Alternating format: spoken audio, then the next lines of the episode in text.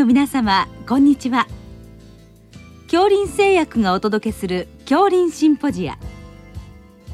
毎週この時間は医学のコントラバシーとして一つの疾患に対し専門の先生方からいろいろな視点でご意見をお伺いしております。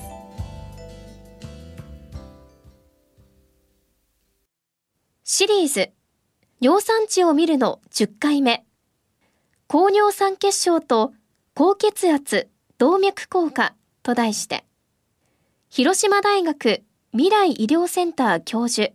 東幸人さんにお話いただきます。聞き手は国立国際医療研究センター病院名誉院長大西晋さんです。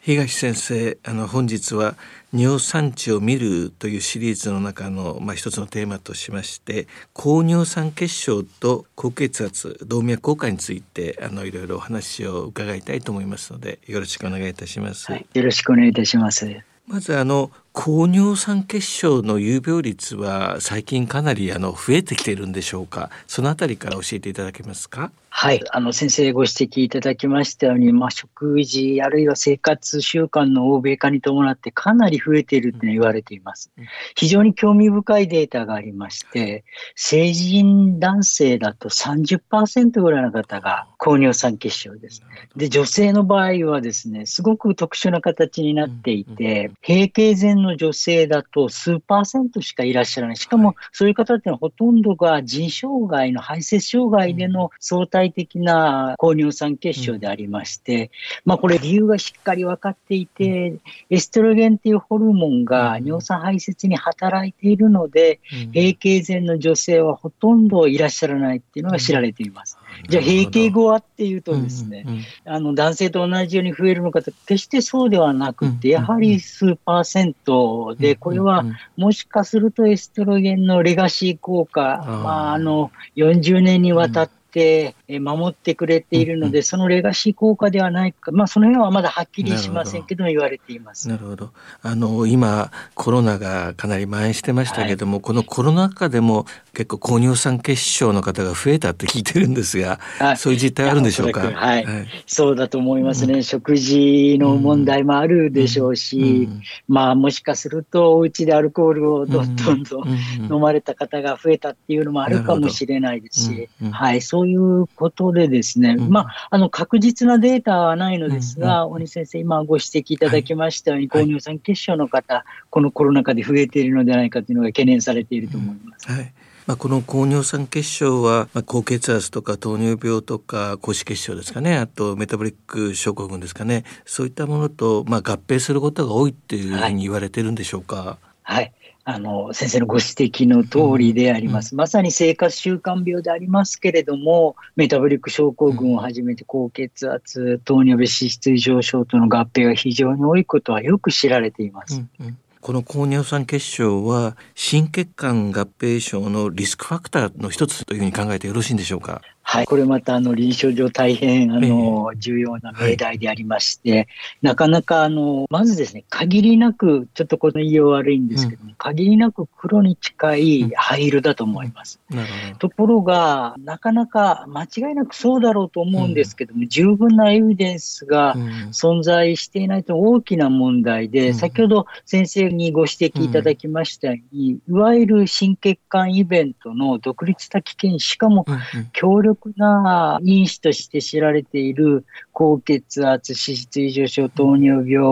あるいは肥満ですとか喫煙、その辺との非常に強い相関があるので、うん、まあ多変量解析をしようとしたときにですね、はい、その中に入れてしまうと、うん、その強力な因子との行楽因子として落ちてしまうっていうことがあるので、うん、なかなかその実際に独立的系因子として心血管合併症を規定するのかっていう、なかなか明確なエビデンスはありませんけれども、これも間違いなく繰り返し申しますけれども、限りなく黒に近い灰色で、心血管イベントの危険因子と考えてよいかと思います。うん、ですね。あの高尿酸血症をはじめ、まあ、糖尿病とか高血圧さまざまな病気がさっき取り上げられましたけれどもこの背景にはあの血管内皮の機能の障害があるんでしょうか？はいはいはい。まあ、私、手前味噌でありますけれども、うん。血管内皮や血管屋でありますので、で、あの、皆様ご存知のように、血管内皮っていうのは、これまた非常にざっくりとした言い方になるのですが、動脈硬化のイニシャルステップ第一段階です。いわゆる肝リスクファクターというものがあっ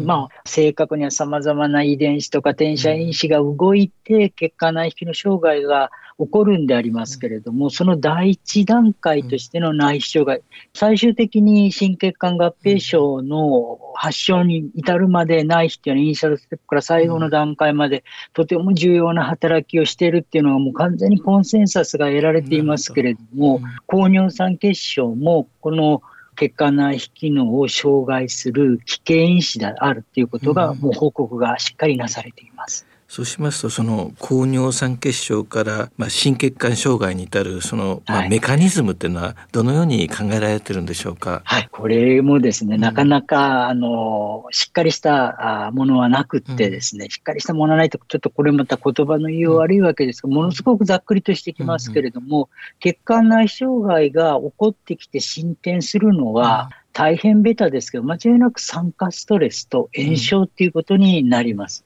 まさにこの尿酸っていうのはですね、この酸化ストレスと炎症に非常に重要な働きをしている。まあ、尿酸は実は抗酸化物質でもあって、なるほど。二配率であって動脈硬化、ただその尿酸の濃度によって抗酸化物質としてあ働いているのか、ある意味もう悪さしかしないようなものになっているのかっていうのも、うん。なかなかあの非常に説明の難しい玉虫色のところではありますけれども、ど尿酸もまた内視障害、うん。その内視障害を起こすメカニズムは酸化ストレスと炎症っていう考えて良いかと思います。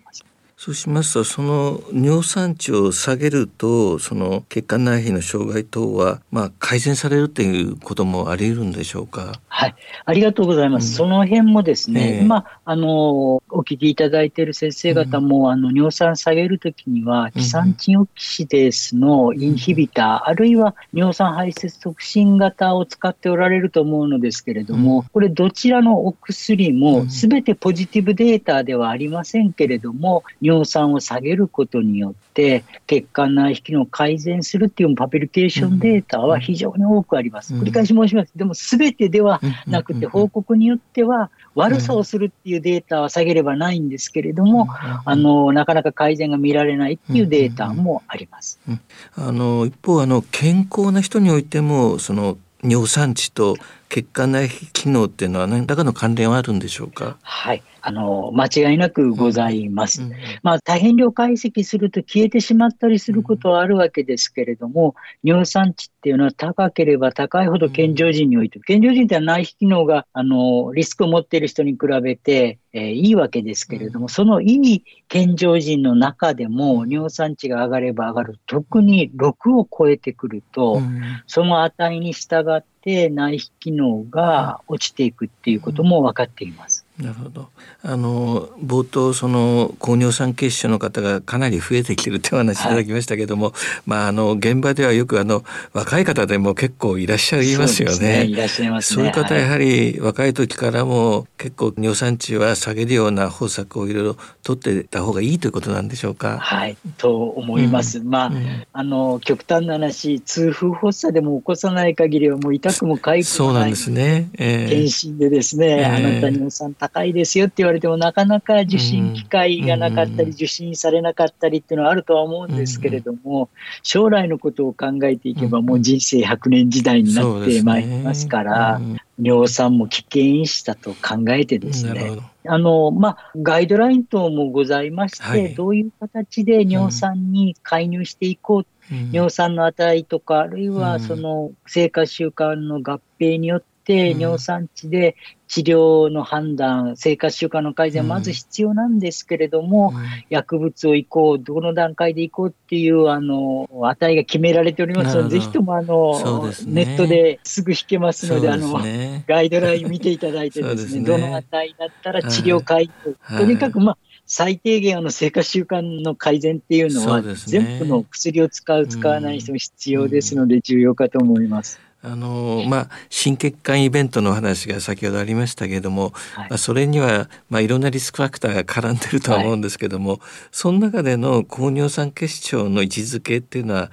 どのように理解したらよろしいでしょうか？はい、やはりですね、うん、私たちが知っている危険因子があまりにも強力な、はい、もう先生方ご存知に血圧、LDL コレステロールの値、血糖値、喫煙していること、オベスティ、肥満があるっていうのはものすごく強い危険因子で、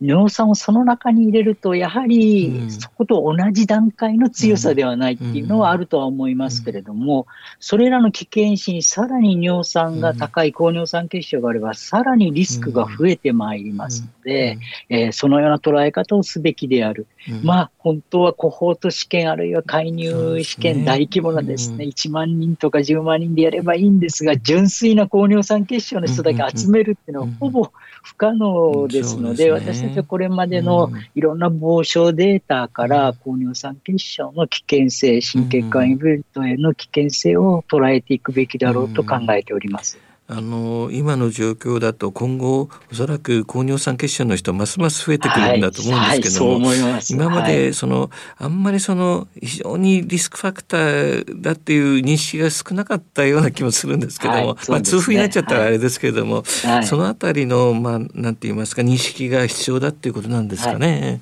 はい、まさに先生のご指摘されたように、今後ですね、リスクとして捉える。本当にこれまではこれまたちょっと言葉の言いようが悪いわけですけれども、痛風のリスクファクターとして考え、痛風を起こさないところが、もちろんそれはものすごく重要なことなんですけれども、痛風を起こさない。ただ、心血管イベントのあるいはまあ突然死だとかですね、うん、そういう危険死の可能性が指摘されているわけですから、そういう側面からも高尿酸血症を捉えながら、私たちは今後診療をですね、していくべきだろうと考えております。東先生、本日はどうもありがとうございました。はい、ありがとうございます。シリーズ、尿酸値を見るの10回目。高尿酸血症と高血圧、動脈硬化と題して、広島大学未来医療センター教授、東幸人さんにお話いただきました。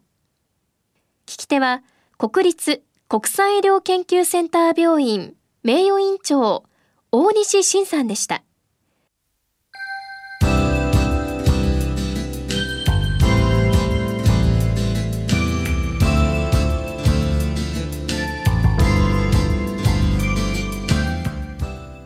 それでは恐林製薬がお送りしました恐林シンポジア